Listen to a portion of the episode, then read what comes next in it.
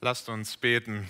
Vater, wir wollen dir danken, dass wir heute diesen Gottesdienst feiern dürfen und dass wir damit rechnen dürfen. Du sprichst. Du hast gesprochen durch dein Wort, durch die Bibel, die du uns schenkst. Und du sprichst das, dieses Wort heute in unser Herz. Und wir wollen beten, Herr, dass wir es verstehen, dass wir deinen Plan besser verstehen mit dieser Welt, mit deinem Volk, mit uns ganz persönlich. Wir wollen beten, dass wir dich mehr erkennen, auch deine Pläne in schweren Umständen, in Leid und dass wir dich durch all das, was wir heute hören, mehr lieben lernen und mehr fürchten lernen und dass wir in der Beziehung zu dir wachsen. Herr, segne du uns im Hören auf dein Wort und mich, wenn ich es weitergebe. Amen. Wir beginnen eine neue Predigtserie, eine Serie durch das Buch Exodus, das zweite Buch Mose. Das ist eines der Lieblingsbücher der Filmemacher. Es gibt wunderbare Verfilmungen, große Hollywood-Schinken, die Zehn Gebote zum Beispiel. Es gibt einen Zeichentrickfilm, Der Prinz von Ägypten. Es gibt einen Film, der nicht wirklich bibeltreu ist, der heißt Exodus, Götter und Könige. Den möchte ich ausdrücklich nicht empfehlen.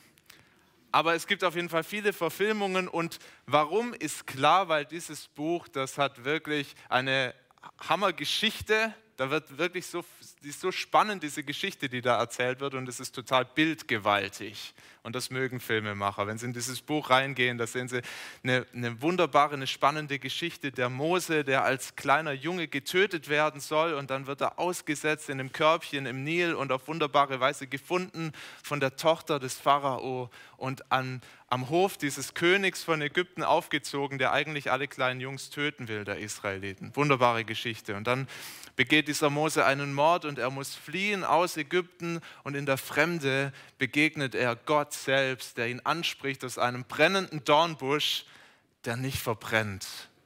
Geheimnisvoll.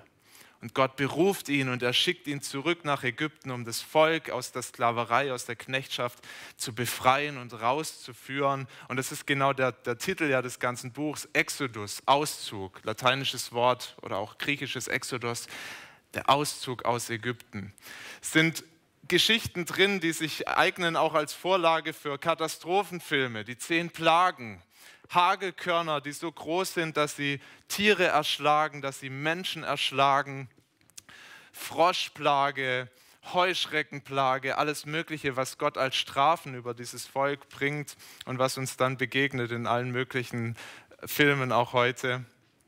Wir lesen von diesem hochdramatischen Auszug aus Ägypten durch das Meer, die Armee des Pharao hinter dem Volk, das Meer vor dem Volk und Gott teilt dieses Meer durch ein großes Wunder und das Volk kann hindurchgehen und die Armee des Pharao versinkt in diesen Fluten. All das werden wir sehen die nächsten Wochen. Und ähm, die Filmemacher lieben das, aber es ist nicht nur eine spannende Vorlage für Filme, es ist auch die Rettungsgeschichte Gottes im Alten Testament identitätsstiftend für das Volk Israel. Die haben immer wieder zurückgeschaut. Wenn wir das Alte Testament lesen, wenn wir die Psalmen lesen, da gibt es große Lieder auf diesen Exodus, diesen Auszug, diese Rettungstat Gottes.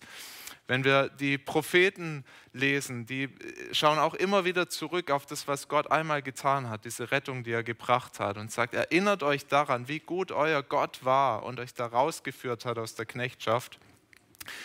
Ähm, und bis heute, Israel feiert jedes Jahr das Passafest und erinnert sich dabei an diesen Auszug aus Ägypten. Aber es ist noch mehr als eine wichtige Geschichte für Israel. Es ist auch eine Geschichte, die uns hier und heute lehrt, wer Gott ist und wie er ist. Und die uns ihn besser verstehen lässt und die uns auch den zentralen Inhalt unseres Glaubens besser verstehen lässt, das Evangelium. Jesus hat im Neuen Testament seine Jünger gelehrt. Nach seiner Auferstehung hat er mit ihnen die alten Schriften angeschaut. Und es heißt dann in Lukas 24, dass er mit den Jüngern, erst mit den Emmaus-Jüngern, nachher auch mit den anderen Jüngern, er ist in das Alte Testament gegangen und in Lukas 24, Vers 27 heißt es, er fing an bei Mose und allen Propheten und legte ihnen aus, was in allen Schriften von ihm gesagt war.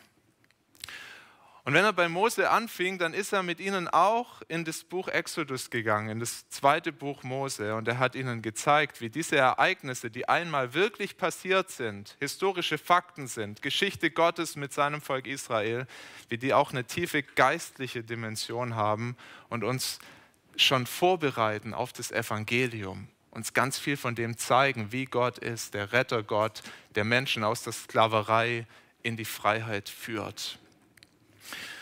Dieses Buch ist also nicht nur eine spannende Geschichte für Filmemacher, für Israel, sondern es ist für uns hochrelevant. Wir lernen Gott da kennen. Er zeigt uns seine Macht, seine Souveränität in allen Umständen, zeigt uns seine Liebe und seine Fürsorge für sein Volk, für seine Menschen, zeigt uns auch Gottes Heiligkeit, seinen Anspruch an sein Volk und an jeden Menschen. Und ich wünsche mir das und wir wünschen uns das als Pastoren und als Prediger, dass uns diese Serie durch Exodus wirklich Gott mehr erkennen lässt als den mächtigen Gott, der rettet und dass, dass uns, wenn wir ihn schon kennen, ganz neu wichtig wird, wie gut und was das für ein Rettergott ist, unser Gott. Und wenn du ihn noch gar nicht kennst, dass du ihm begegnest durch diese Serie, die wir jetzt bis Ostern geplant haben. Wir gehen durch die ersten 15 Kapitel von den Anfängen, von dieser Unterdrückung, auf die wir heute schauen, Israels in Ägypten, bis hin zu diesem glorreichen Auszug und Durchzug durchs Rote Meer und wie Gott dieses Volk aus der Gefangenschaft führt. Lasst uns starten mit den ersten Kapiteln, mit den ersten 22 Versen und die möchte ich uns lesen. 2. Mose 1, die Verse 1 bis 22.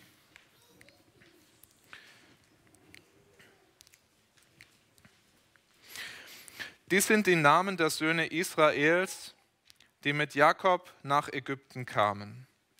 Ein jeder kam mit seinem Hause.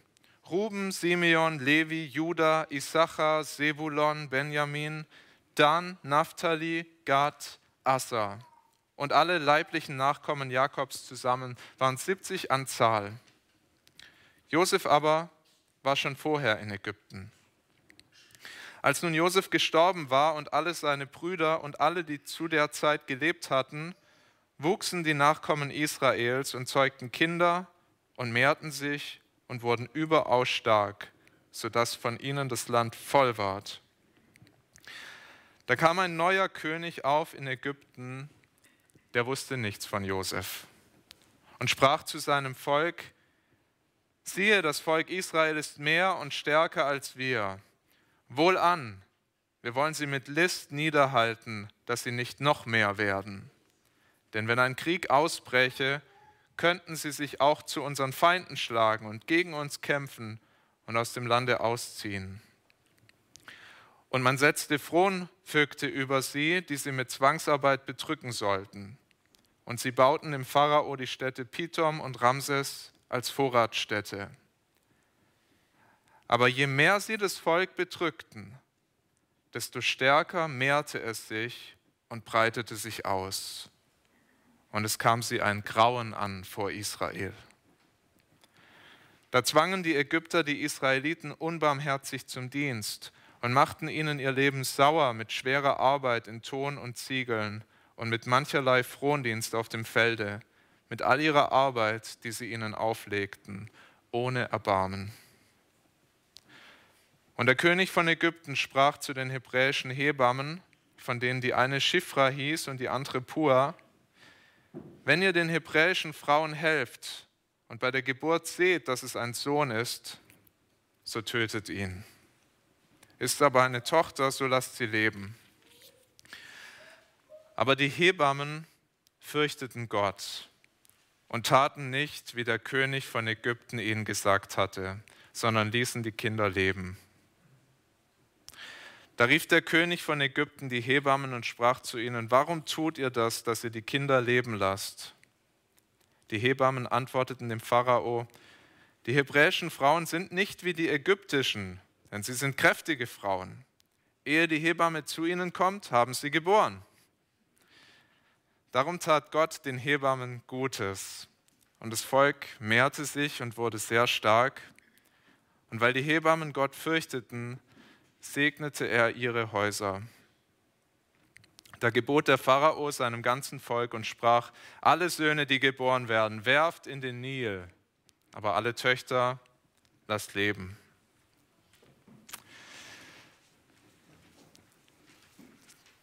Das Buch, das beginnt mit einer kurzen Rückschau. Und wir sehen im ersten Punkt, dass Gott seine Pläne verwirklicht. Er verwirklicht seine Pläne. Das Buch ist ein Teil von fünf Büchern Mose und das ist ein bisschen wie bei so einer Fernsehserie. Wenn ihr Serien schaut, dann kennt ihr, das ist oft am Anfang so ein bis zwei Minuten Rückschau, was bisher geschah, dass man wieder so den Anschluss findet. Und ein bisschen sind so diese ersten fünf Verse, eine kleine Rückschau, was bisher geschah. Geben wir uns ein kurzes Bild, nicht vollständig. Wir können das ganze erste Buch Mose nochmal lesen, um uns auf den aktuellen Stand zu bringen. Wir hatten eine Predigtserie dadurch. Aber doch diese Rückschau. Das Volk ist in Ägypten. Josef war zuerst da, sehen wir in Vers 5. Josef war schon da. Und Jakob war auch dorthin gekommen mit allen seinen Söhnen und der ganzen Verwandtschaft, insgesamt 70 Leute, eine Großfamilie. Und wir wissen aus Genesis, dass sie gekommen sind, weil sie der Hungersnot entflohen sind. Und Gott hatte das wunderbar vorbereitet. Josef war schon in Ägypten. Gott hat seine Hand wirklich drüber gehalten über der ganzen Geschichte. Und Josef war zur rechten Hand des Pharao aufgestiegen. Und, und so konnte er seine ganze Familie retten in der Hungersnot. Und wir lernen im ersten Buch Mose, dass es wirklich Gottes gute Fürsorge war für sein Volk, wie er sie bewahrt hat. Und das Spannende ist, dass Gott dem Jakob sagt, der Vater von Josef, bevor er mit seinen ganzen Verwandten dann nach Ägypten zieht, sagt Gott ihm auch, ich habe einen guten Plan für dich dort in Ägypten. Genesis 46, Vers 3, Gott sagt ihm zu, ich bin Gott, der Gott deines Vaters, fürchte dich nicht nach Ägypten hinabzuziehen, denn da selbst will ich dich zum großen Volk machen. Sehen Gottes Plan. Er hatte schon mit Abraham diesen Plan gehabt, schon dem Abraham gesagt, ich werde aus dir ein großes Volk machen. Und jetzt sagt er das dem Jakob nochmal zu, bevor er nach Ägypten geht und sagt, genau in Ägypten soll das passieren, dass aus deiner Familie, die jetzt eine Großfamilie ist, ein großes Volk werden soll. Ich will euch wachsen lassen. Ich will das tun. Und in den Versen 6 und 7 sehen wir, wie genau das passiert ist dort in Ägypten. Josef ist gestorben, Jakob ist gestorben, die ganze Familie ist gestorben, aber das Volk wächst und wächst. In Vers 7 heißt es, die Nachkommen Israels wuchsen und zeugten Kinder und mehrten sich und wurden überaus stark, sodass von ihnen das Land voll ward. Überall Israeliten. Das Land ward voll von diesem Volk. Spannend, dass in diesen ersten Versen Gott noch gar nicht erwähnt wird. Und es ist oft so, wenn wir auf die Geschichte schauen und auch auf unsere persönliche Geschichte, wir sehen nur so die, das Sichtbare, was vor Augen ist, die äußeren Umstände. Und hier sehen wir äußerlich nur, dass ein Volk wächst. Die vermehren sich, die pflanzen sich fort und aus einer Großfamilie wird ein Volk. Aber wenn wir die Geschichte wirklich tiefer uns anschauen, wenn wir auch nochmal das erste Buch Mose vor Augen uns halten, woran uns hier in Exodus 2 am Anfang, woran wir uns erinnern sollen, dann merken wir, das ist Gottes Hand. Gott führt seinen Plan aus. Gott tut das. Er hat Jakob gesagt, ich mache dich da zu einem großen Volk und genau das tut er jetzt. Das ist unglaublich tröstlich und ermutigend, wenn wir das wirklich uns zu Herzen nehmen und das wirklich erkennen, dass Gott seine Pläne ausführt durch die ganze Geschichte. Dass er das tut, was er zugesagt hat. Dass er seine Versprechen einhält. Ganz viele Probleme, die wir haben, ganz viele Herausforderungen, Dinge, die uns zu schaffen machen in unserem Leben, haben damit zu tun, dass wir das nicht klar vor Augen haben. Dass Gott wirklich alles in seiner Hand hat und seine Pläne durchführt, dass er souverän ist, dass er mächtig ist, dass er alles zum guten Ziel bringt. Manchmal über eine sehr lange Zeit. Es ist ja, wir reden ja hier über einen Zeitraum von Jahrhunderten, in denen Gott wirkt und das entfaltet. Aber wenn wir uns das zu Herzen nehmen, das verändert so vieles. Ich weiß nicht, wie es dir geht, wie, wie die letzten Jahre für dich waren. Es gibt so viel, was uns in dieser Welt Sorgen machen kann und wo wir sagen können, wie wird es noch alles werden? Sei es die Wirtschaftslage, sei es diese Corona-Pandemie, die jetzt schon zwei Jahre geht, sei es aber auch die Lage für uns Christen. Wir merken, dass der Druck zunimmt in Deutschland, in Europa auf Christen, dass, man, dass, dass es unfreier wird. Wir haben noch große Freiheiten, wir sollten uns nicht beklagen, aber wir merken, da verändern sich Dinge. Vielleicht ganz persönlich, vielleicht gibt es Dinge, die dir zu schaffen machen, wo du merkst, die Umstände, die werden in meinem Leben schwieriger, ich habe echt zu kämpfen. Wenn du erkennst, wie Gott ist, dass er einen guten Plan hat, dass er dein Leben in seiner Hand hält, dann verändert das vieles, dann verändert das alles. Ganz viele Sorgen, die wir uns machen und viele, ganz viel Hadern, ganz viel Leid, was wir Kummer, den wir uns selber machen, hat damit zu tun, dass wir keine klare Sicht auf Gott haben. Und hier am Anfang von Exodus kriegen wir einen Blick geschenkt auf den Gott, der seinen Plan ausführt. Und zwar in allen Umständen. Und das ist das, was uns herausfordert, weil wir sehen jetzt in den nächsten Versen, dass die Umstände, in denen Gott seine Macht zeigt, und die Umstände, in denen Gott seinen Plan entfaltet, wirklich schwierige Umstände sind für das Volk Israel brutal schwierige Umstände. Das ist der zweite Punkt. Gott verwirklicht seine Pläne gegen alle Widerstände in allen Umständen. Und wir sehen, dass das Drama, das eigentliche Drama von Exodus mit dem Vers 8 beginnt. Da kam ein neuer König auf in Ägypten, der wusste nichts von Josef. Bis dahin war alles gut für das Volk.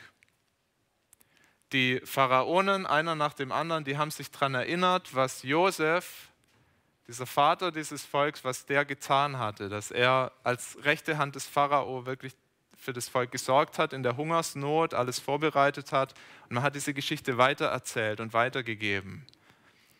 Und das war das war äh, quasi das Schutzversprechen. Also Israel steht unter dem besonderen Schutz des Pharao, weil die sich verdient gemacht haben um unsere Nation und uns gerettet haben. Und dann kam ein neuer Pharao, der wusste nichts mehr von Josef und damit geht dieses oder dieses, dieser Schutz verloren. Wissen nicht, ob er nicht wirklich, ob er wirklich gar nichts von Josef wusste oder ob er nichts mehr von Josef wissen wollte. Die Bibelforscher, die ähm, manche sagen, es kam eine neue Pharaonendynastie an die Macht, die sich radikal abgewandt hat von, den, von der alten Dynastie, wie das so ist, und mit allem gebrochen hat. Und dann gab es diese ethnische Verfolgung der Israeliten. Ist ein bisschen im Nebel der Geschichte, aber auf jeden Fall, dieser Pharao wendet sich ab von, von dem, was einmal war, von Josef, von dem ganzen Volk, und er sieht in ihnen jetzt eine Bedrohung. In diesem in diesen Israeliten, die das ganze Land gefüllt haben, sieht er eine Bedrohung und er sagt, wir müssen gegen die kämpfen, sonst, sonst, sonst sind wir in Gefahr, sonst werden die uns hier das Leben schwer machen, vielleicht werden die unser ganzes Land zerstören. In Vers 10 sehen wir seine Befürchtung, wenn ein Krieg ausbräche, dann könnten sie sich zu unseren Feinden schlagen und gegen uns kämpfen und, uns, und, und aus dem Land ausziehen. Das war seine Befürchtung. Man kann auch besser noch übersetzen, sie könnten sich des Landes bemächtigen. Weil das ist jetzt nicht wirklich eine Bedrohung, wenn die das Land verlassen. Die Bedrohung ist, wenn die sich auf die Seite unserer Feinde schlagen, dann können die unser Land einnehmen. Und plötzlich sind wir die, die schlecht dran sind. Also unterdrücken wir sie lieber, sagt der Pharao. Mit Zwangsarbeit hatte er billige Arbeiter und sein Hauptziel aber, das sehen wir hier am Anfang, war, dass er das Bevölkerungswachstum stoppen wollte. Er wollte ihnen das Leben so bitter, so sauer, so schwer machen, dass die nicht weiter wachsen, sie sich nicht mehr fortpflanzen. Wie muss das für die Israeliten damals gewesen sein? Gerade noch die beliebten Gastarbeiter, die man gerne bei sich im Land gehabt hat und plötzlich unter der Knute, unter, dem, unter, unter schwersten Bedingungen versklavt, kein Lohn, harte Arbeit. Habe euch mal ein Bild mitgebracht das ist ja alles wirklich passiert. Das ist ja nicht irgendwie eine Geschichte, die hier in der Bibel sich jemand ausgedacht hat, sondern es gibt aus dem 15. Jahrhundert vor Christus, aus dem Grab eines großen Hofbeamten des Pharaos gibt es Wandgemälde und da sehen wir, wie genau so die Sklaverei aussah. Mit, mit den Schlagstöcken standen die Sklaventreiber daneben und wenn die nicht gespurt haben, da in der sengenden Hitze Ägyptens, dann haben sie eins draufgekriegt, da haben Menschen ganz bestimmt ihr Leben verloren unter dieser Knechtschaft. Und es war ein bitteres, ein bitteres Leben, wo sie ganze Städte errichten mussten für diesen Pharao und nichts dafür bekommen haben, nur Verachtung, nur Schläge, nur Sklaverei. Das, das können wir uns gar nicht ausmalen, wie das gewesen sein muss. Es ist unvorstellbar. Und die Frage ist, wie passt das mit Gottes Plan zusammen? Wie passt das jetzt mit Gottes Plan zusammen? Und die sehr herausfordernde Antwort für uns, und es ist wirklich herausfordernd, ist, es passt sehr gut mit Gottes Plan zusammen. Es ist Gottes Weg für sein Volk. Es ist ganz schwer das wirklich an sich ranzulassen und das zu verstehen, dass Gott sein Volk genau da haben wollte, genau in dieser Sklaverei. Aber wenn wir wieder in 1. Mose gehen und zurückschauen, dann sehen wir, dass Gott genau das schon dem Abraham angekündigt hat, als er Abraham berufen hat. Jahrhunderte vorher sagt Gott zu Abraham, Genesis 15, Vers 13, das sollst du wissen, dass deine Nachkommen Fremdlinge sein werden in einem Land, das nicht das ihre ist. Und da wird man sie zu dienen zwingen und unterdrücken, 400 Jahre lang.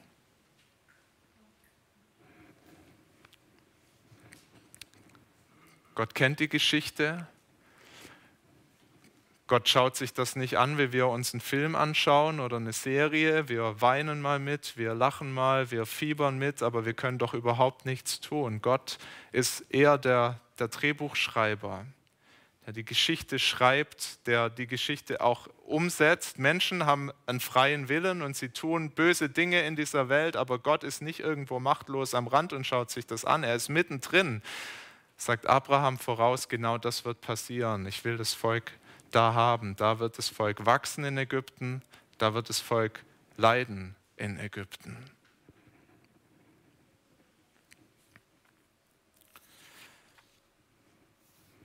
Und jetzt kann man sich fragen, warum will Gott sein Volk da haben? Warum diese finstere Zeit? Warum dieses Leid? Und es ist keine einfache Frage und auch keine einfache Antwort, die es darauf gibt.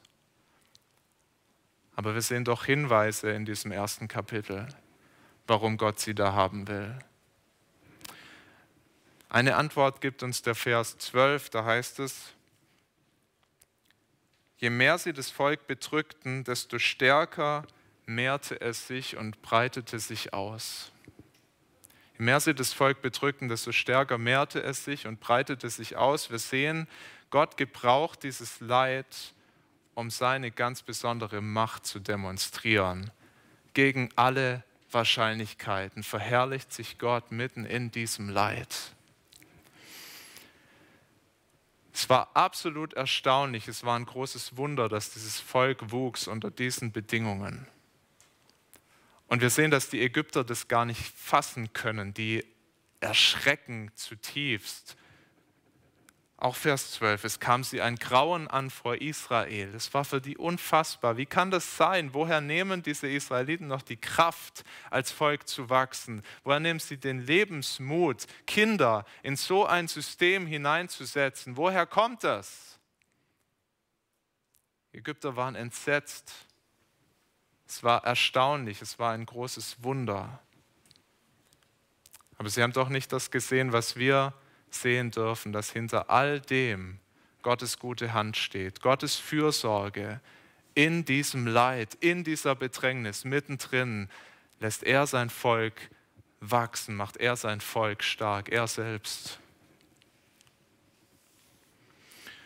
Es ist ein Muster, was wir erkennen bis heute, wie Gott wirkt in dieser Welt, wie Gott wirkt in seinem Volk, in seinem neuen Volk, den Christen. Wir hatten vor zwei Wochen einen bewegenden Gebetsabend unten im Keller, wo Merda Zajadi, der bei uns die Farsi-Gruppe leitet, berichtet hat, wie Gott im Iran die Gemeinde wachsen lässt, in aller Unterdrückung. Die werden niedergehalten, die werden da hat uns erzählt vom Weihnachtsfest, was für die bedeutet, dass, ganz sicher sich, dass da ganz sicher jemand kommt. Wenn die sich zum Weihnachtsgottesdienst treffen, dann, dann schicken die Behörden jemand, wenn sie das rausfinden. Und dann werden Leute verhaftet. Und Merdat hat uns berichtet, dass die Gemeinde im Iran erst richtig gewachsen ist und dass das Wachstum richtig losging, als die Bedrückung stärker wurde, als die Gesetze härter wurden, als es schwieriger wurde für die Christen im Iran. Da ging das Wachstum richtig los, richtig. Die Gemeinden wachsen. Wir hören immer wieder von Christen aus Ländern, in denen die Verfolgung und die Bedrückung groß ist für Christen, dass die sagen, hör, fang, betet nicht dafür, dass die Verfolgung aufhört. Das können wir uns in Deutschland gar nicht vorstellen, weil wir sagen, was gibt es denn Schlimmeres, als, als verfolgt zu werden und bedroht zu werden? Aber die sagen, betet nicht dafür, dass das aufhört. Wir merken, Gott tut große Dinge mitten in dieser Bedrückung. Und er zeigt seine Macht auf eine Art und Weise, wie wir das noch nie zuvor gesehen haben. Noch viel mächtiger als das in Zeiten des Wohlstands und wo es friedlich ist, zu sehen ist. Das eigentliche Wunder ist, oder die große Macht Gottes zeigt sich gerade in dieser Bedrängnis, in dieser Schwachheit. Es ist ganz wichtig, dass wir das sehen, weil wir nicht wissen, wo Gott uns hinführt, was Gott mit uns vorhat, was die nächsten Jahre und Jahrzehnte für uns hier in Deutschland bringen. Aber lasst uns das hier sehen in der Geschichte Israels, lasst uns das sehen in Gottes Geschichte mit seiner Gemeinde, in der ganzen Kirchengeschichte, aber heute auch in dieser Zeit, diese Bedrückung, Unterdrückung, das ist nicht das Schlimmste, auch wenn es für uns manchmal wie das Schlimmste aussieht. Mitten da rein tut Gott große Wunder und verherrlicht sich.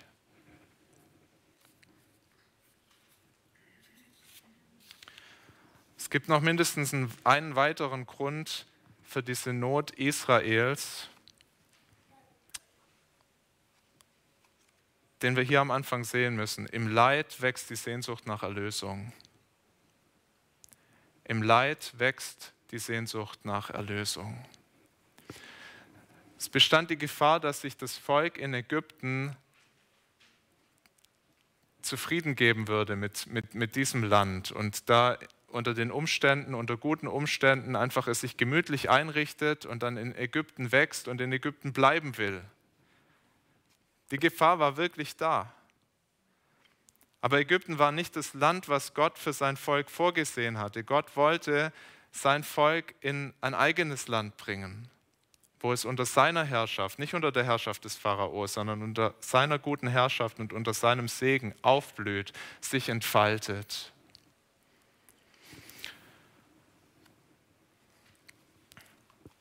Und wir sehen, dass Gott Israel an den Punkt bringt, wenn wir weitergehen, schon nach Kapitel 2, wo die Israeliten seufzten über ihre Knechtschaft und schrien und gesagt haben, wir halten das nicht mehr aus, wir wollen hier nicht mehr sein. Das will ich nicht romantisieren, das waren wirklich, das waren bittere Verhältnisse, in denen die waren. Und doch war es ein Segen, dass Gott sie dahin gebracht hat, weil sie erkannt haben, dadurch, sie gehören nicht nach Ägypten. Sie müssen da raus. Sie haben sich an Gott geklammert und zu Gott gerufen, zu dem Gott, der allein mächtig ist, zu retten.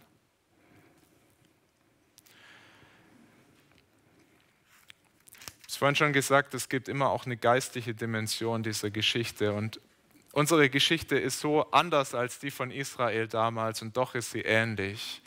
Doch erleben auch wir in dieser Welt Sklaverei. Und zwar jeder Mensch, ganz egal, ob uns das bewusst ist oder nicht, erlebt Unterdrückung und erlebt Sklaverei. Aber unsere Sklaverei ist so anders als die, die Israel hier erlebt, weil da kommt von außen der Pharao, die haben nichts Böses getan und sie werden versklavt, aber wir sind alle Sklaven, die wir uns freiwillig in die Sklaverei begeben haben eigentlich. Jesus sagt in Johannes 8, Vers 34, wer Sünde tut, der ist der Sündeknecht oder der ist ein Sklave der Sünde. Und das trifft auf jeden Menschen von Natur aus zu, ob du das erkennen willst oder nicht. Wir sind von Natur aus alle Sklaven. Wir sind Sünder. Wir sind, wir sind geknechtet unter die Macht der Sünde. Das heißt, wir tun nicht das, was Gott von uns möchte. Wir tun nicht seinen Willen. Wir tun unseren eigenen. Und wir sind so blind und so geknechtet unter die Sünde, dass wir das gar nicht sehen können. Und jetzt kommt die geistliche Wahrheit, die wir hier in Exodus in Israels Geschichte wirklich sehen, aber die wir auch begreifen müssen. Gott gebraucht ganz oft schwierige Umstände, Not und Leid dafür, dass wir das erkennen, dass wir wirklich versklavt sind und dass wir Rettung brauchen, dass wir einen Erlöser brauchen. Er macht es ganz oft. Er gebraucht nicht nur deshalb Leid und Not in dieser Welt, aber auch oft dafür, um uns die Augen zu öffnen, dafür, dass wir gefangen sind unter der Sünde. Einige von uns haben Gott erst in der Not wirklich kennengelernt als eine Beziehung gegen die Wand gefahren war, als wir schwer krank wurden, als wir gefangen waren von irgendwelchen Süchten, Dinge, die uns so in Beschlag genommen haben und wir haben gemerkt, ich komme da nicht mehr raus und wir waren verzweifelt und wir haben geschrien nach Erlösung. Vielleicht ist es deine Geschichte, vielleicht hast du das so erlebt und bist so zu deinem Gott gekommen.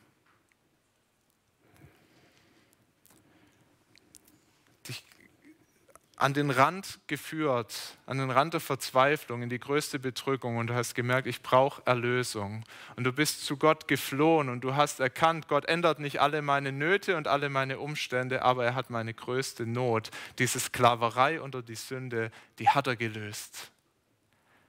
Die ist schon am Kreuz von Golgatha gelöst. Jesus hat diese Ketten, diese Fesseln der Sünde gesprengt, als er sein Leben gegeben hat für dich und mich.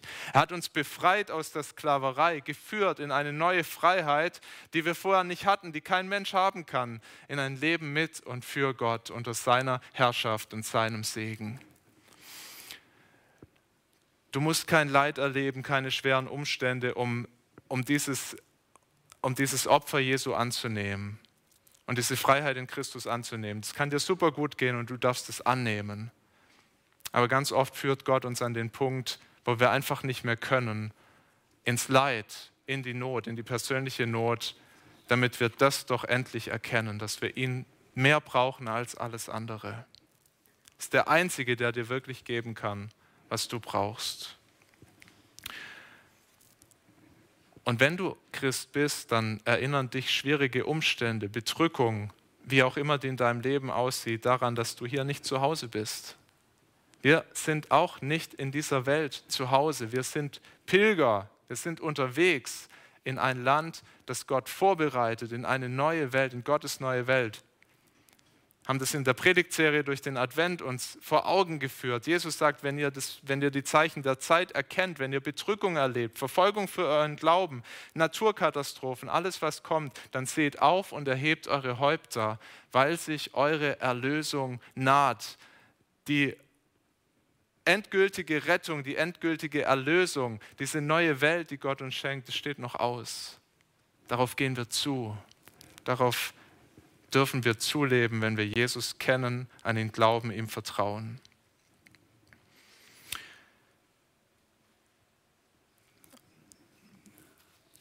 Aber in dieser Welt ist Feindschaft gegen Gott und gegen sein Volk. Und wir sehen das, wie es Israel schon erlebt hat. Der Pharao, der überhaupt nicht sieht, wie Gott seine Hand über das Volk hält, sondern der die Daumenschrauben weiter anzieht in den Versen 13 und 14 die Ägypter zwangen die Israeliten unbarmherzig zum Dienst. Sie machten ihnen ihr Leben sauer mit schwerer Arbeit in Ton und Ziegeln und mit mancherlei Frondienst auf dem Feld, mit all ihrer Arbeit, die sie ihnen auflegten, ohne Erbarmen.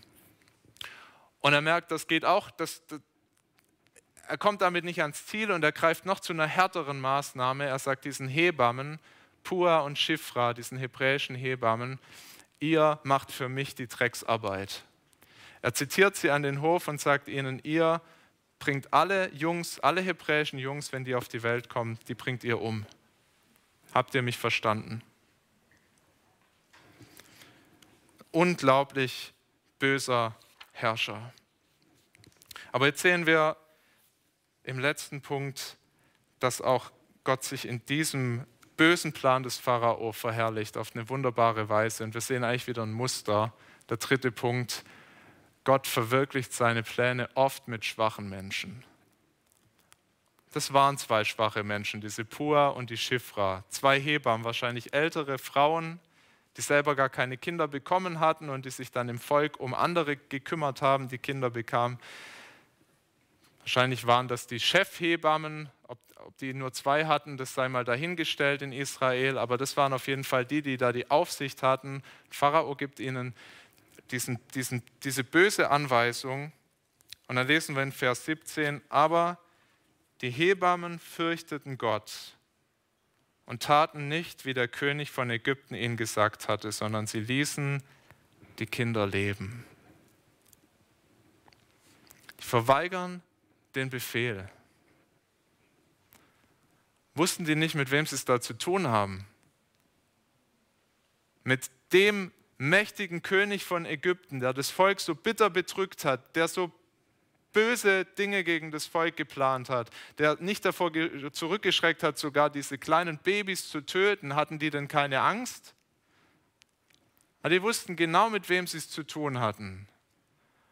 Aber die haben das erkannt oder die haben die haben mit dieser Einstellung gelebt, die hatten diesen Kompass, den später auch die Apostel hatten und den wir in der Textlesung vorhin schon gehört haben.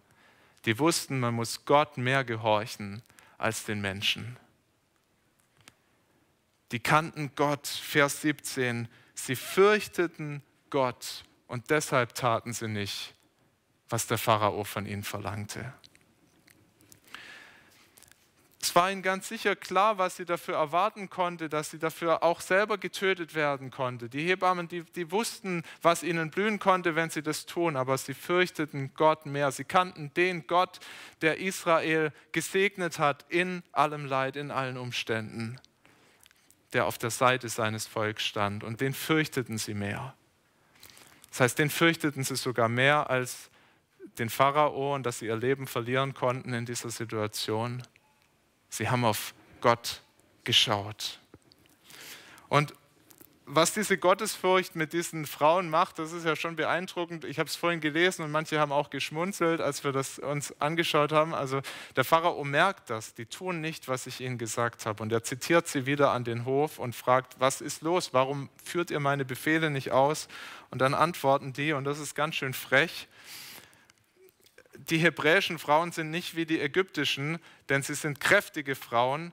Ehe die Hebamme zu ihnen kommt, haben sie geboren. Also mit anderen Worten, die, die sind einfach zu schnell. Wir kommen immer zu spät. Die Jungs sind immer schon auf der Welt und dann ist die Familie begeistert und die sind schon und da können wir nicht mehr heimlich die Jungs um die Ecke bringen. Ganz schön frech. Die Gelehrten streiten sich, ob das eine Lüge war oder ob das eine Ausrede war. Es war nicht wirklich die Wahrheit? Müssen wir feststellen. Es, wir äh, könnten lang drüber nachdenken, ähm, was das jetzt bedeutet. Dürfen wir als Christen lügen, um Leben zu schützen? Ich tendiere dazu, dass wir das dürfen, aber es ist wirklich eine, eine tiefere Frage, die wir jetzt hier nicht ähm, uns tiefer anschauen können. Aber was wir definitiv sehen ist, dass Gott diese Gottesfurcht der Frauen segnet dass er diesen Glaubensmut dieser tapferen Frauen, und man kann sich das ja gar nicht vorstellen, wie die vor diesem König von Ägypten stehen und Gott mehr fürchten als diesen König und deshalb aufrecht stehen können. Gott segnet das. Und er schenkt ihnen Nachkommen. Es steht da, er segnete ihre Häuser, aber das heißt eigentlich, er schenkte ihnen Nachkommen. Und er lässt sein Volk weiter wachsen und es ist wirklich ein, ein Spott für diesen Pharao, der das Volk erniedrigen will und zerstören will. Und Gott sagt, ich bin mächtiger als du und ich zeige dir meine Macht durch zwei schwache Hebammen. Ist ermutigend, oder? Dass Gott diese zwei Hebammen gebraucht, um seinen Plan zu erfüllen. Ist aber auch herausfordernd, weil vielleicht denkst du, also so eine Gottesfurcht habe ich nicht. Ich bin schon in viel kleineren Situationen herausgefordert, auf Gott zu vertrauen und ich stehe schon in viel kleineren Situationen in der Gefahr, ihn zu verleugnen, nicht das zu tun, was Gott von mir möchte. Da möchte ich dir zum Schluss sagen, der Weg zur wahren Gottesfurcht ist nicht, dass du dich mehr anstrengst und dass du mehr tust und, und, und die, den Mut erzwingst, sondern der Weg zu mehr Gottesfurcht ist, dass du diesen Gott, der sich hier in der Bibel zeigt, in der Geschichte seines Volkes Israels und dann auch in der Geschichte der Gemeinde, dass du den besser kennenlernst. Dazu soll diese Serie dienen. Das soll uns, er soll uns neu und sollen staunen über seine Macht in ganz schweren Umständen hier am Anfang dieser Geschichte und dann auch in der Rettung, die er vollbringt und im Leben seines Volks. Und das ist der Weg zur wahren Gottesfurcht, dass wir ihn mehr erkennen in seinem Wort und das dann in unserem Leben uns zu Herzen nehmen. Wer vor Gott kniet, sagt man ja, der kann vor Menschen stehen. Und genau das ist es, dass wenn die Anbetung kommen, was für ein gewaltiger, was für ein mächtiger Gott, der zu seinem Volk steht in allen Umständen. Lasst uns beten. Vater, wir wollen dir danken für deine große Macht und deinen guten Plan für dein Volk, für diese Welt, für uns ganz persönlich. Du siehst, wie uns dieses Thema herausfordern kann, dass du schwere Umstände, dass du bitteres Leid in das Leben von Menschen bringst, dass du uns das zumutest. Wir wollen beten, dass du uns ermutigst durch die Geschichte Israels, durch die Geschichte deiner Gemeinde